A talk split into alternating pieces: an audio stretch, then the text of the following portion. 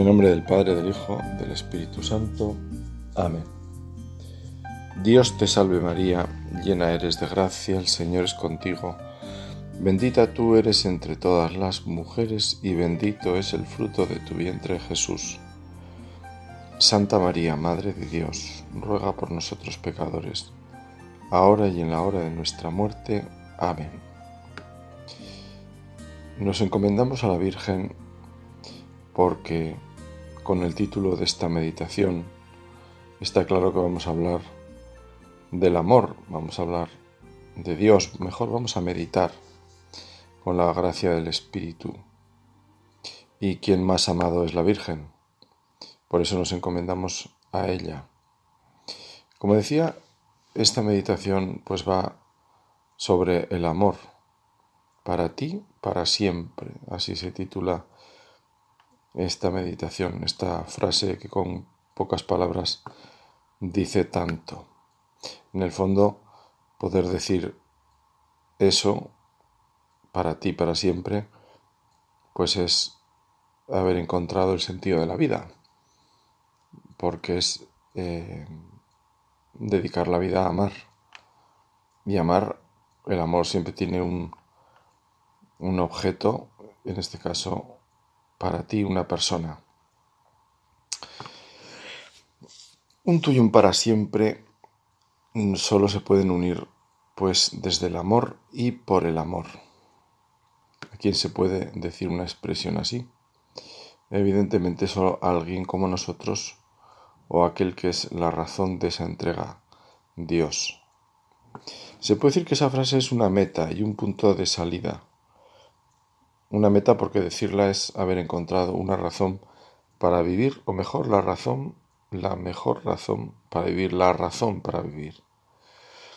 Si Dios es amor y somos imagen y semejanza suya, eso significa que en el amor está la clave de nuestra vida y por tanto una existencia que no esté anclada en esta verdad será compleja. Compleja para uno mismo, incluso aunque esté digámoslo así, con sus necesidades cubiertas, es decir, que tenga trabajo, un trabajo estable, que tenga salud y otra serie de cosas que acompañan su vida y la hagan incluso apetecible, digámoslo así, vista desde fuera. Pero si falta el amor así entendido, podemos atisbar el significado profundo de las palabras de Pablo. Aunque diera todos mis bienes, para dar de comer a los pobres, aunque entregara mi cuerpo para ser quemado, si no tengo amor, de nada me aprovecha. Y es un punto de partida desde el cual comienza a vivirse la vida de una forma nueva. Podemos vivir, podemos decir que nuestra vida se va descentrando. Esta idea que tanto le gusta al Papa Francisco. Los padres espirituales consideran una vida plena cuando uno va olvidándose de sí mismo, cuando pasa una jornada y uno no ha tenido tiempo de pensar en sí mismo. Su vida está llena de los demás y por tanto sus pensamientos giran en torno a los intereses del prójimo. A este respecto recuerdo un profesor que matizaba mucho esta afirmación haciendo ver que, había que dedicarse uno a sí mismo, evidentemente una parte de la vida, ¿no? Eh, quería yo creo mostrarnos, pues quizá que con la mejor intención esa de desvivirse por los demás, uno podía también olvidarse un poco incluso de lo más básico de sí mismo y como deshacerse, ¿no? Es decir, que al final había que dedicarse un tiempo a sí mismo. Bueno, pues lo damos por sentado, evidentemente que sí. ¿eh? Pero también se puede decir que tenemos la suficiente carga egoísta para que esto difícilmente ocurra. Es decir, aquello de que uno, bueno, pues prácticamente es que no, no o sea, se olvida hasta de comer, ¿no? Por, por, por estar atento pues a los demás, a, en fin, eh, bueno, yo no conozco los casos, pero bueno, no tengamos miedo a desvivirnos. no tengamos miedo a desvivirnos. Por ese camino avanzan tanto una persona que está investigando algo importante que puede ser un avance para la ciencia, un beneficio para muchas personas, y su vida está entregada a ese propósito tanto que se olvida de sí misma. Lo mismo se puede decir de los padres de familia, que no tienen tiempo ni de acordarse de sí mismos. Sus hijos les absorben la vida tanto, las madres de familia numerosa, los padres, parece que nunca enferman, y es que como me confesó una de ellas, no le daba tiempo para pensar si le dolía algo o qué tal estaba. Este último ejemplo nos sirve para introducir la primera expresión y quizás la más conocida de esa frase que da título a esta meditación. Para ti, para siempre. Pues quizá lo primero que pensemos es en el matrimonio. Cuando dos personas se dicen sinceramente, mirándose a los ojos, yo te quiero a ti, como marido o esposa y me entrego a ti y prometo serte fiel ¿eh? en la salud, en la enfermedad, en fin, esa fórmula que yo creo que todos recordamos. En el fondo es porque mi vida ya no es solo mía, sino también tuya, porque la tuya también es ahora mía. Jesús decía esa expresión tan fuerte, serán una sola carne. Y ciertamente es fuerte, pero también es verdad que es así. Cuando entra el egoísmo, cuando este no va saliendo, puede costar entenderla. Pero mirando a las personas que han vivido así, que viven así, que han formado una familia, se entiende que es algo muy lógico. En primer lugar, tendremos que pensar que si Dios nos ha hecho así, Él sabe más. En el fondo no estamos sino respondiendo al plan de Dios para desarrollar la persona y construir el entramado de la convivencia social a partir de esa célula más sencilla que es la familia. La Iglesia cuando habla de la familia del matrimonio habla de realidades naturales. La más natural la, y también pues la que más debemos cuidar. Ahora que estamos tan sensibles con la ecología, con los mares, con el clima, en fin, pues ¿cómo no vamos a estar sensibles con el amor matrimonial? Esta realidad natural y realidad entre personas vale más una persona que el universo entero. Cuando Jesús explicó la fuerza de una vida así entregada, todos pusieron cara de extrañeza, porque entendieron rápidamente que ese vínculo no se podía romper. Y los primeros fueron los apóstoles.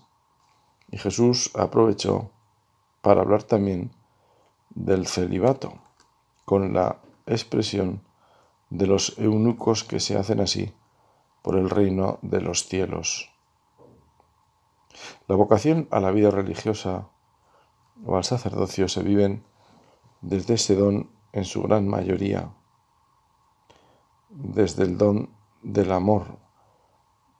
La vocación a la vida consagrada,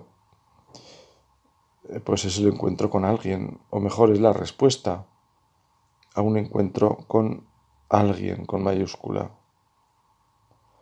Ya sabemos que en, la Iglesia Oriental los presbíteros pueden casarse en el rito católico, bueno, en el, los ortodoxos también, claro. O mejor habría que decir que mantienen esa tradición que en el resto de la Iglesia, desde los inicios, dejó de vivirse. El celibato ya se asoció al sacerdocio entendido como un don de Dios la Iglesia tiene ese concepto del celibato, un don. Por eso en los, en los candidatos al sacerdocio, digamos que hay que ver si existe ese don. Porque si no es como un don, no, pues hay un discernimiento para entender que no es ese tu camino. Y en la vida consagrada, pues hay un voto de vivir con el corazón entregado solo a Dios reducir la virginidad a no tener relaciones íntimas es como reducir el matrimonio a no tenerlas con otras personas.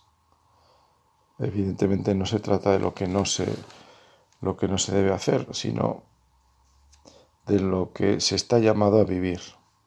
Y como digo, pues hay una, hay una llamada de Dios, hay un encuentro con el Señor, hay una entrega del corazón. En primer lugar, y siempre se trata de dónde se pone el corazón. Una persona consagrada vive esa entrega total a Dios eh, y también le dice para ti, para siempre, aunque su vida esté volcada en servicios a otras personas y como afirma el Evangelio en algunos momentos de la vida de Jesús, que no tenían tiempo ni para comer porque la gente les apremiaban. Así puede haber vidas de religiosos, estoy pensando en algunas de ellas en las que hay una vida volcada a los demás, pero eso no impide que sea el camino de materializar esa entrega. Es decir, se vive así porque lo que hicisteis con uno de estos, me lo hicisteis a mí. Déjalo todo y sígueme. Está referido a Jesucristo. Es una respuesta, o mejor dicho, es una invitación que hace el mismo Jesús, lo recordamos en el Evangelio. Déjalo todo y sígueme. El encuentro con el joven rico. Y sígueme a mí, se le invita a seguir a Jesús. Hay un seguimiento a una persona. Como una imagen vale más que mil explicaciones, pues yo recurro eh, a la conocidísima anécdota de, de Santa Teresa de Calcuta limpiando a uno de aquellos pobres que recogía por las calles y viéndola así, pues una persona famosa por lo visto, eh, exclamó otra, yo no haría eso ni por no sé qué cantidad, dijo, miles de dólares, ¿no? Y Madre Teresa, escuchando esto, pues se volvió y le dijo, yo tampoco. En el fondo las cosas se hacen por alguien, no por algo. Y lo mismo que existen estas llamadas, digamos, entre comillas, reconocidas, la vida consagrada tiene un, un reconocimiento, por decirlo así, pues público, es, es, más entendible, pues también hay otras entregas en la vida eh, que no tienen, digamos, este, este compromiso de modo público ante la autoridad eclesiástica. Se puede vivir para Dios y para siempre desde lo profundo del corazón, incluso desde el secreto de ese corazón se puede guardar en el corazón y sin que salga de él lo que en los casos anteriores se ha hecho público y vivido de una forma, digamos, institucional. En este caso se hace desde el silencio de Nazaret, si vale la expresión. Hay personas que han entregado su vida de modo sencillo por atender a otras y lo han vivido como una exigencia de la vida cristiana que han asumido libremente, amorosamente cuidando familiares discapacitados, personas, mm, pues a los padres muy mayores, atendiendo servicios eclesiales mientras llevaban una vida, digamos así, normal en medio del mundo, ejerciendo una profesión cuando lo permitían las circunstancias. Si han decidido entregar así su vida, en el fondo han dicho ese para ti, para siempre, incluso aunque no haya sido explícito, en su corazón saben por quién viven, saben quién es la razón de esa vida así entendida. Todo esto que es objeto de nuestra meditación, que a cada uno de nosotros nos toca en, alguna circunstancia, que lo vivimos en algún estado, por decirlo así, de la iglesia, eh, pues esto lo vivimos todos también a la vez eh, como el común denominador en la Eucaristía, en Cristo Eucaristía. Cantamos a la Eucaristía igual el sacerdote que la religiosa, el laico, el consagrado.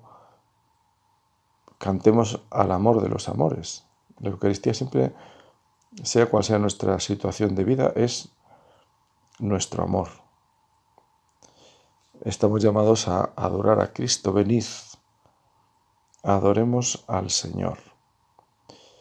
Cristo es para todos esa fuente silenciosa del amor con mayúscula, la fuente escondida, revelada a los sencillos, oculta para los orgullosos. ¿Dónde está el secreto de la vida de los santos, su capacidad de amar con paciencia y amabilidad, su fuerza para seguir amando y sirviendo, porque entienden el amor como un servicio en el nombre del Señor? En la Eucaristía encontramos esa invitación a un amor de presencia. Si Cristo está presente permanente y silenciosamente en las especies sacramentales, nos está llamando a vivir la caridad también, en primer lugar como presencia. ¿En qué consiste la atención a los enfermos? Muchas veces en la presencia, entendiendo enfermos en un sentido amplio, no solo como limitación física, también la degeneración mental, el agotamiento, la soledad. Muchas veces cabe la presencia. Habremos experimentado que nuestro acompañamiento a una persona con las facultades mentales muy mermadas no pasa de esa presencia, pero no es lo mismo estar que no estar. No estamos por la respuesta que recibimos, sino por la necesidad que vemos. Es Cristo que está silencioso también, como en la Eucaristía. Pero es que quizá esta, esta idea que se entiende clara ante la enfermedad, a lo mejor también la podemos ampliar a otro tipo de presencias ante los demás. A veces ante las personas también no haremos otra cosa que estar. Y a lo mejor nosotros mismos, cuando están, a lo mejor nos basta ese estar, ese estar. Hace pocos días un sacerdote, recuerdo que hablándonos a otros sacerdotes, creo que era en el retiro del Adviento, pues lo primero que decía era que los sacerdotes nuestra primera obligación es estar. Cada uno, normalmente los que tenemos parroquia, pues la primera obligación, el primer querer de Dios es estar, pero estar, estar en la parroquia, claro, que es nuestra, nuestro camino de, de encuentro con el Señor. Estar físicamente en la parroquia. Si yo estoy en otra parroquia, no estoy en la mía, pero es que yo tengo que estar en la que yo tengo que estar. Bueno, pues esta idea de la presencia, de la presencia física, o sea, del el estar. Le pedimos al Señor esta, esta mirada siempre concreta sobre la vida cristiana, que yo creo que es propia del Espíritu Santo, que nos lleva siempre por caminos concretos, al revés del mal espíritu, el diablo, que este nos lleva siempre por caminos difusos, ¿no? El diablo es amigo de los condicionales, habría que, ¿eh? sería bueno que, y los planteamientos generales las visiones quizá pues tan amplias, tan amplias que al final pues nadie sabe muy bien qué es lo que tiene que hacer, ¿no? En fin, de lo contrario, si no experimentamos gozo espiritual ante Cristo, Eucaristía, también pensaremos en irnos con cualquier excusa. Quizá no hemos entendido el silencio de Cristo allí y la llamada que nos hace a corresponder sin esperar un fruto sensible. La enseñanza de Cristo en la Eucaristía, ese silencio del Señor. Así nos ama Dios. Sigue con nosotros aunque no le respondamos, incluso aunque le respondamos mal. En estas Navidades que hemos pasado, una de las lecturas de San Juan una de las oraciones colecta hablaba del verbo como el que sostiene la creación. No solo ha creado este universo, sino que lo sostiene con su amor. Es decir, hay una presencia, podemos decirlo así, silenciosa de Dios que sustenta todo lo creado. Una presencia amorosa, la que estamos llamados a corresponder con el corazón, que es nuestro regalo más valioso. Todos recordaremos el lema del pontificado de San Juan Pablo II, ese totus tus, todo tuyo, que se lo decía el Papa a la Virgen María. Era una oración corta, una jaculatoria, podemos decir así, a ella. Una afirmación comprometida, porque decirlo supone tenerlo muy claro y sobre todo intentar vivir desde ese amor. Es otra forma de decir para ti, para siempre. La Virgen hizo de su vida un para ti, para siempre, referido a Dios. Ella es la esclava del Señor. Ella tiene su alegría en la gloria de Dios. Por eso le pedimos a San Juan Pablo que nos ayude a hacer nuestras estas palabras que había meditado y sobre todo intentado llevar a la vida, poner a la Virgen en medio de su vida. Por eso el Papa, como todos los papas, nos alientan al rezo del rosario, a meditar la vida del Señor, la vida de Santa María, guardar las cosas de la vida en el corazón antes que revolvernos por ellas, aunque no intentamos, como nos dice el evangelista que le ocurrió a María, con la respuesta de Jesús de estar en las cosas de su Padre cuando se pierde en el templo. Ellos no entendieron. Así termina el evangelista el relato. No nos desanime a nosotros no entender algunas cosas. Un amigo sacerdote suele decir que las entendibles son las menos. Bueno, no lo sé, pero sí que hay cosas que en nuestra vida se, se nos escapan y no entendemos. Pero nosotros como María, totus tus. Y luego está el compromiso de la paternidad y la maternidad, que también tiene que ver con ese para ti, para siempre. Porque tener un hijo es decirle también para ti, para siempre. Es comprometerme con él. Normalmente saber y desear dejarlo en este mundo cuando nosotros ya no estemos aquí. El amor de los padres se ha puesto y con razón como ejemplo para hablar del amor sincero. Fue para mí como una madre, decimos cuando queremos expresar la experiencia de habernos sentido amados por alguna persona que normalmente en los momentos de dificultad nos ha acompañado, que hemos sentido esa cercanía de lo que tenemos por experiencia de nuestro padre o madre en esos momentos, como digo, difíciles.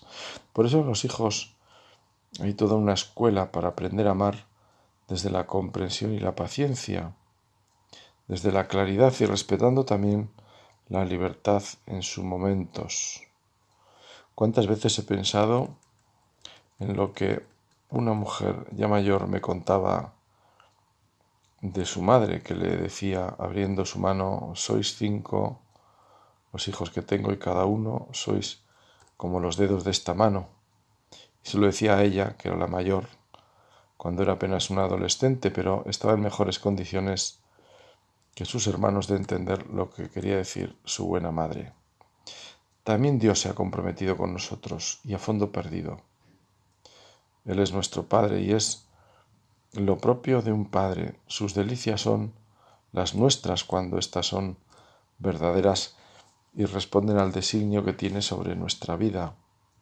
Él nos va acompañando con paciencia y esperando también de nuestros errores que aprendamos a fiarnos más de Él y menos de nosotros.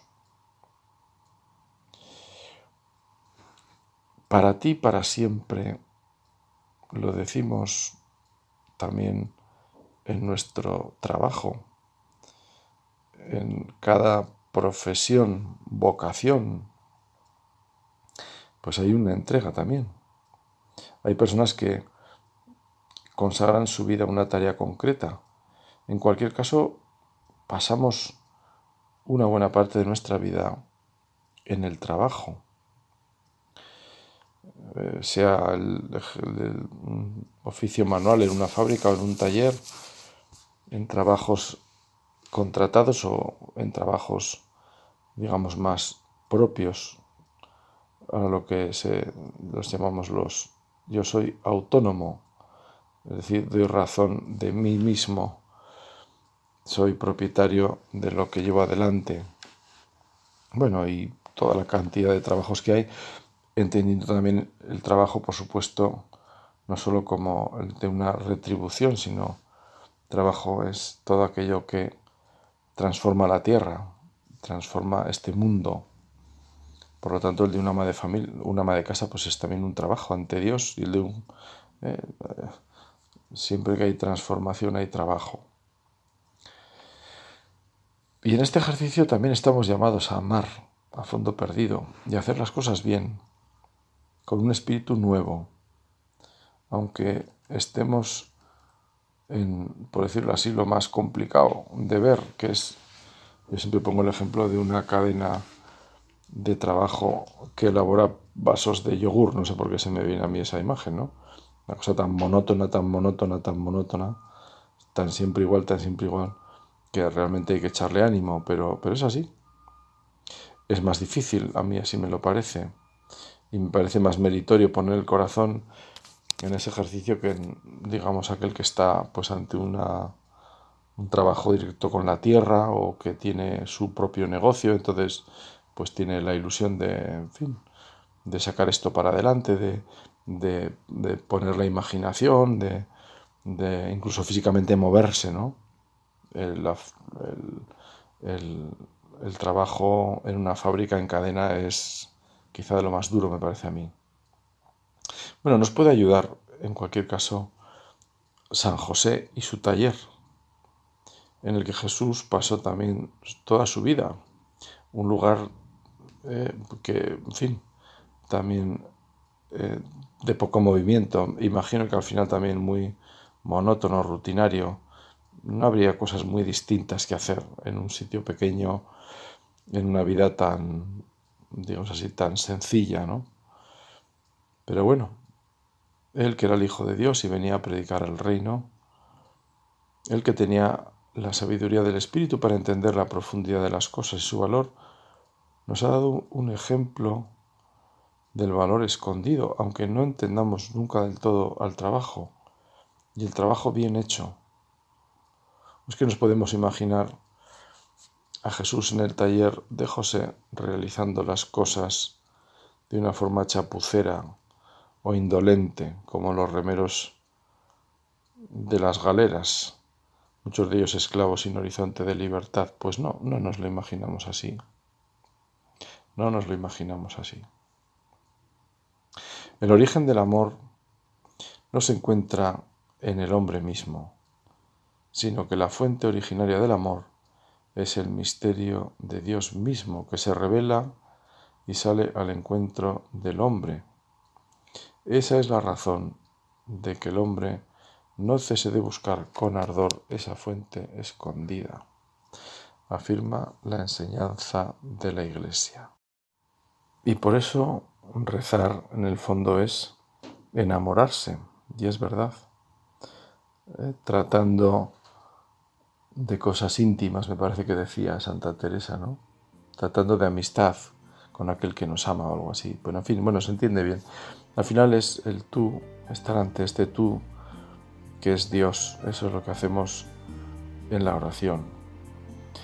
Terminamos pidiéndole a San José, que es uno que entendió ese para ti para siempre muy bien, para ti para siempre con Santa María, para ti para siempre con Jesús.